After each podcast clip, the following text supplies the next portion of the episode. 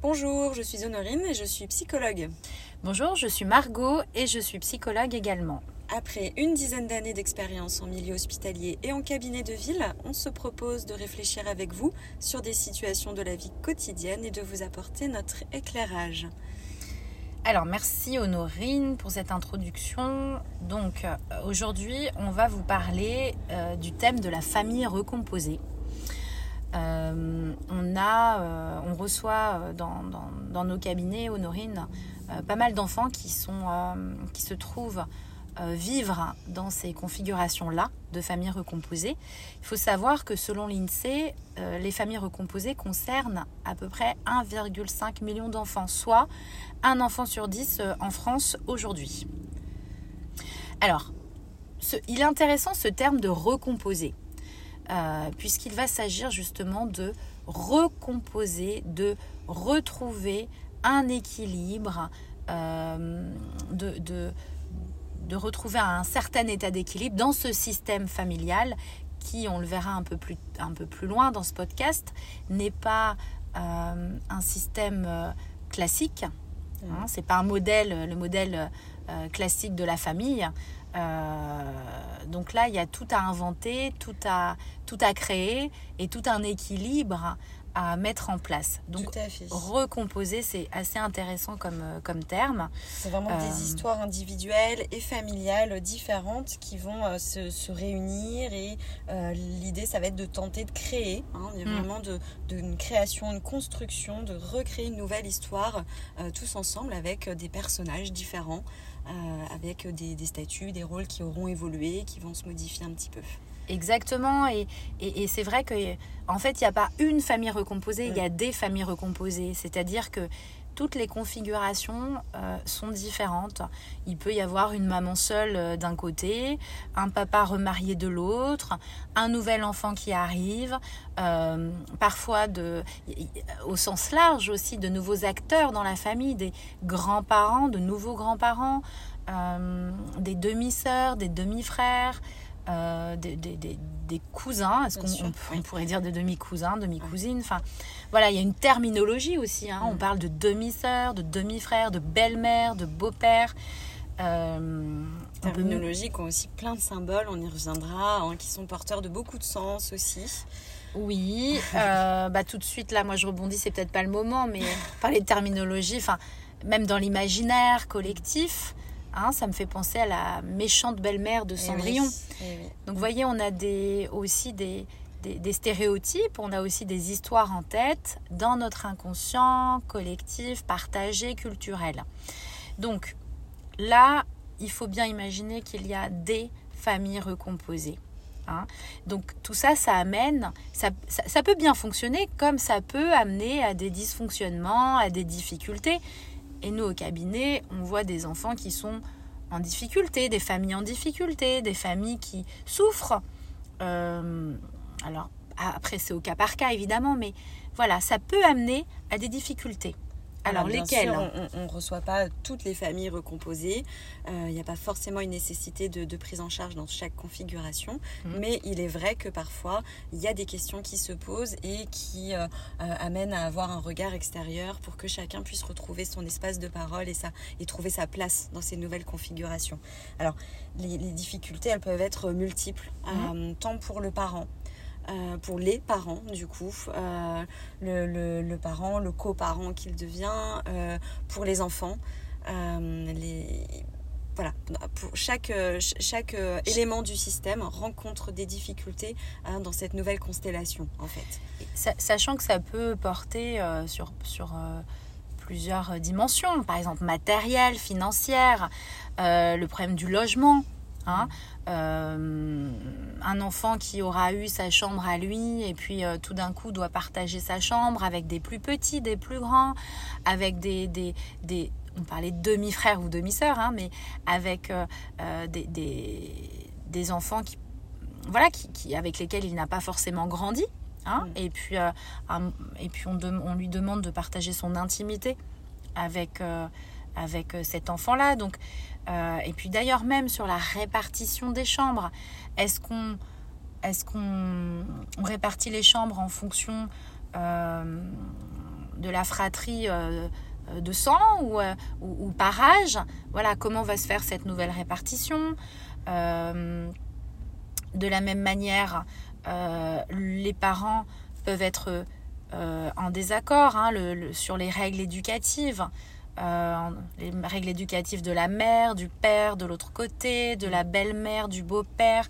Voilà, euh, il peut y avoir des. Ça peut amener à des conflits, des désaccords. Euh, et puis, ça m'amène aussi sur ce sujet des conflits judiciaires, puisque il peut y avoir aussi des procédures judiciaires en cours ou bien des, des, des voilà, des conflits entre les parents, hmm. les parents biologiques. Hein, euh, et, l'enfant, il va euh, porter ça aussi. Et, chacun va aussi porter en lui la trace euh, hmm. de la séparation d'entre les parents. Il peut y avoir des traumas, il peut y avoir des choses qui se maintiennent, parfois avec des procédures qui sont longues et, et qui se répercutent sur cette nouvelle famille mmh. recomposée. Et, face à toutes ces, situations fragiles et délicates, il n'y a, a pas une solution unique. Hein. voilà, L'important, c'est de, de, discuter, de, communiquer avec les enfants, euh, d'arriver à poser, euh, à poser un cadre, euh, même s'il est nouveau, même s'il est différent, pouvoir dire simplement que voilà ce qui va se passer ici avec, ce parent, et peut-être que ce sera différent du système qu'il y a chez l'autre parent. voilà, mais il faut expliquer les choses ce qui est violent pour les enfants, c'est d'avoir cette sensation de subir. Hein. donc c'est aussi euh, pouvoir les, impliquer, les informer euh, de cette situation, rester en permanence en lien avec ce qui évolue hein, et qu'ils ne se sentent pas devant euh, le fait accompli d'une situation qui les a finalement débordés alors qu'ils sont complètement impliqués et qu'ils la subissent quelque part. En tout cas, ils doivent la vivre. Oui, c'est très juste. parce qu'en fait, il y a quoi aussi derrière tout ça? Il y a l'idée que euh, on n'est plus dans les liens biologiques. Hmm. Hein. on n'est plus non plus dans un modèle euh, de famille qui, euh, où, la filiation prévaut finalement. Et protège. Hein. et protège. C'est très rassurant quelque part dans notre inconscient. Hein, même dans, notre société. Hein. avec un, nouveau beau-parent, il est vrai que l'enfant rejoue une insécurité euh, dans euh, la façon dont il va continuer à être aimé euh, par son parent biologique et quelle sécurité il va pouvoir trouver auprès de ce beau-parent.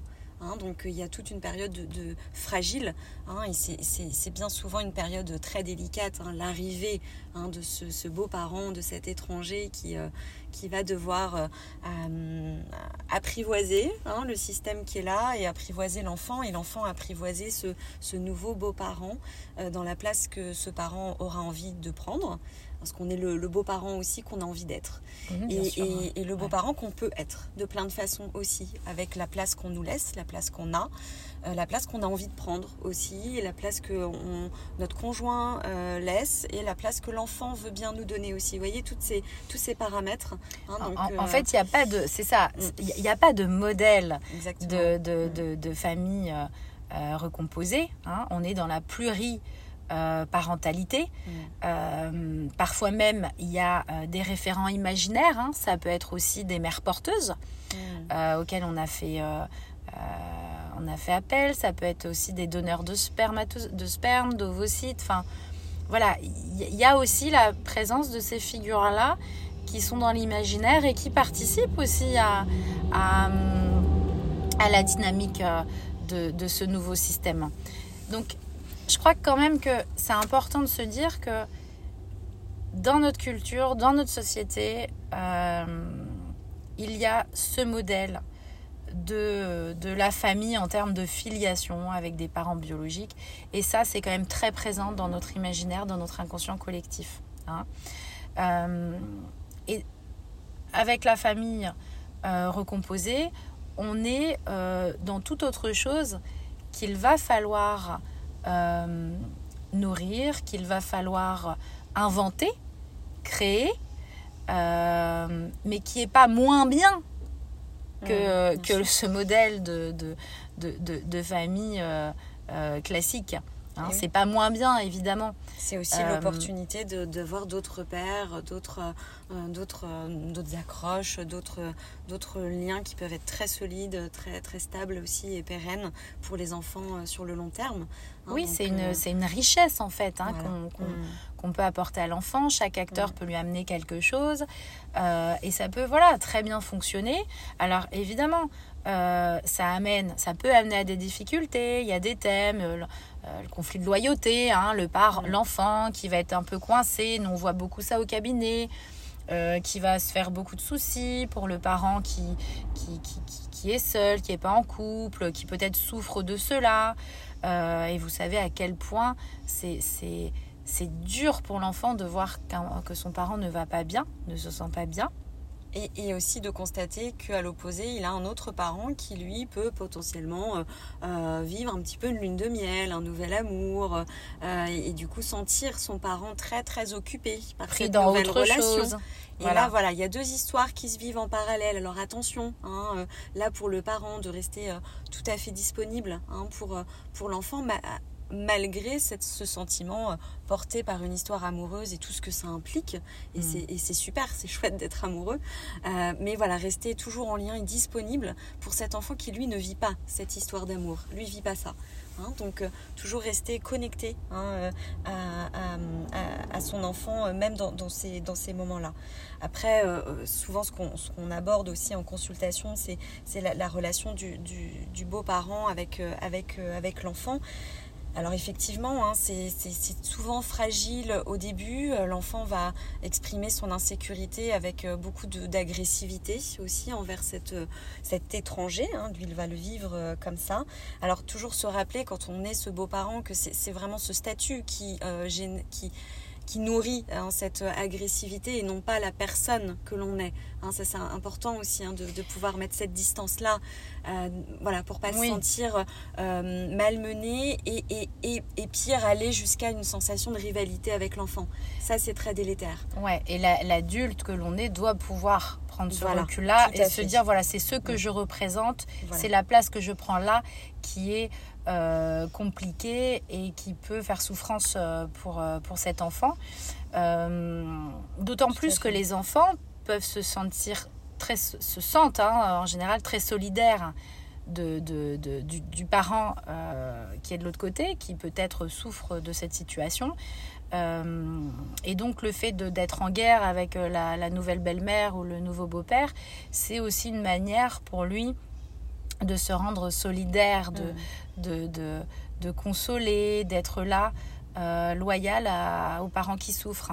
Hein. Euh, alors, parfois, évidemment, les situations peuvent être euh, compliquées avec des, des parents qui sont des parents biologiques qui sont en guerre et, et qui sont pris dans, dans, dans, la souffrance de, cette séparation. Euh, et, du coup, l'enfant va voilà ressentir ça, va porter ça, et euh, ça va se rejouer après, ça va impacter euh, l'ambiance, la nature des liens, la dynamique de ce qu'il se passe dans la famille recomposée. Hein. Mmh. En fait, voilà, l'enfant il doit pouvoir faire le deuil mmh. de, de sa famille initiale, hein, qui représente un idéal dans son imaginaire, mm. dans l'imaginaire individuel de chacun et puis comme je disais collectif. Hein. Mm. Donc faut passer par ça, faut pouvoir lâcher ça et accepter l'idée d'aller vers autre chose, une autre manière de vivre, de fonctionner, euh, qui est pas moins bien, qui est différente. Tout à fait. Euh, ça m'évoque aussi une question que, qui revient souvent, c'est euh, la, question de l'arrivée d'un nouvel enfant. Hein, mm. de cette nouvelle euh, coparentalité. Euh, alors, c'est, je crois que souvent, ça, ravive hein, la, séparation initiale avec toute l'insécurité qui, est, qui est liée pour l'enfant de, de, nouveau de se, de se demander comment il va être aimé face à ce nouveau petit être issu de ce nouvel amour. Donc à la fois ça peut, il va y avoir une période probable où, où, voilà de nouveau l'enfant se sentira en insécurité et puis finalement ce, ce que j'observe, c'est que bah, finalement ce nouveau bébé euh, va aussi ressouder finalement Mm. la famille.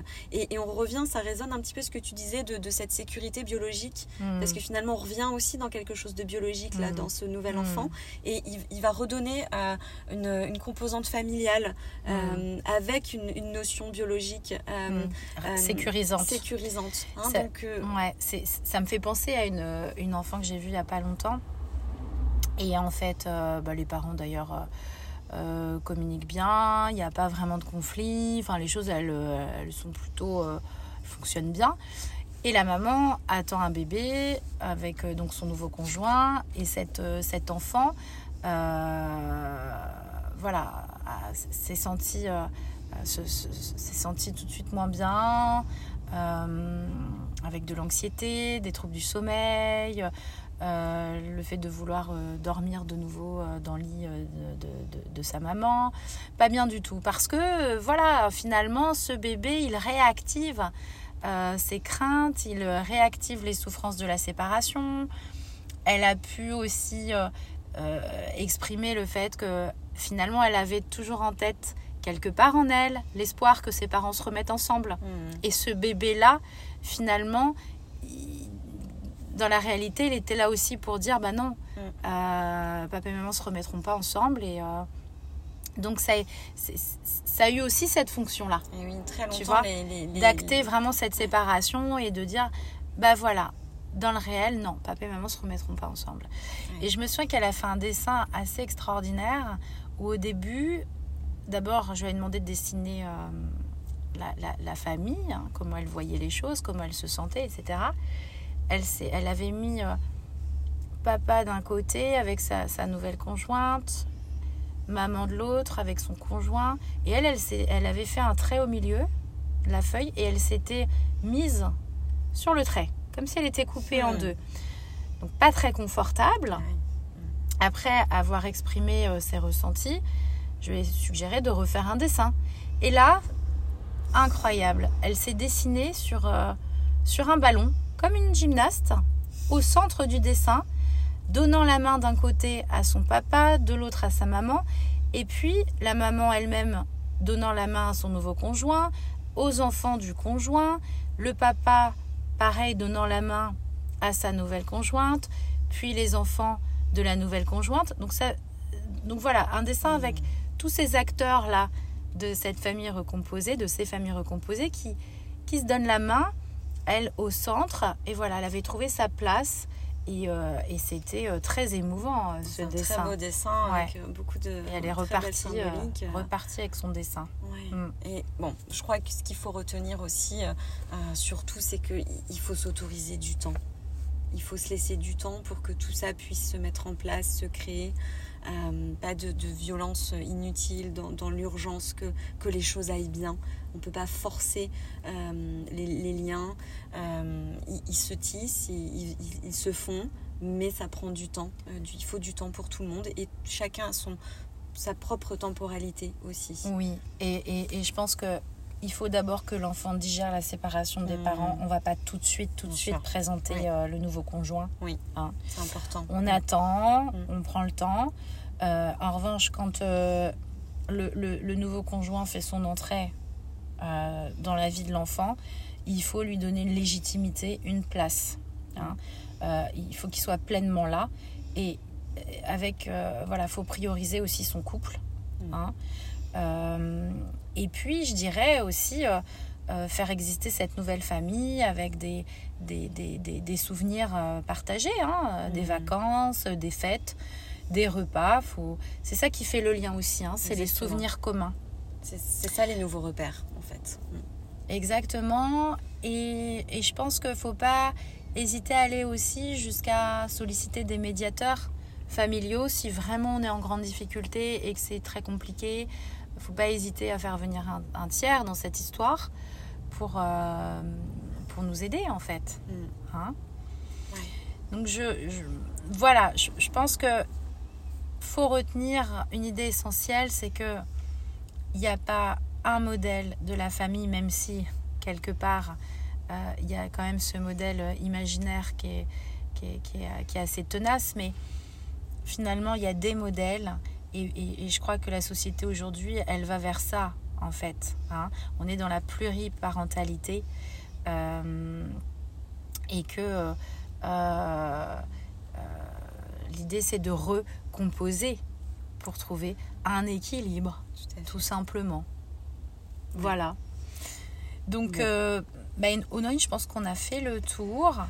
Euh, on espère que ce podcast vous a éclairé sur ce sujet de la famille recomposée. Retrouvez-nous sur notre page Instagram et n'hésitez pas à y réagir, à nous envoyer euh, votre témoignage aussi pour, pourquoi pas, un prochain podcast. Merci beaucoup. Merci à tous, à bientôt.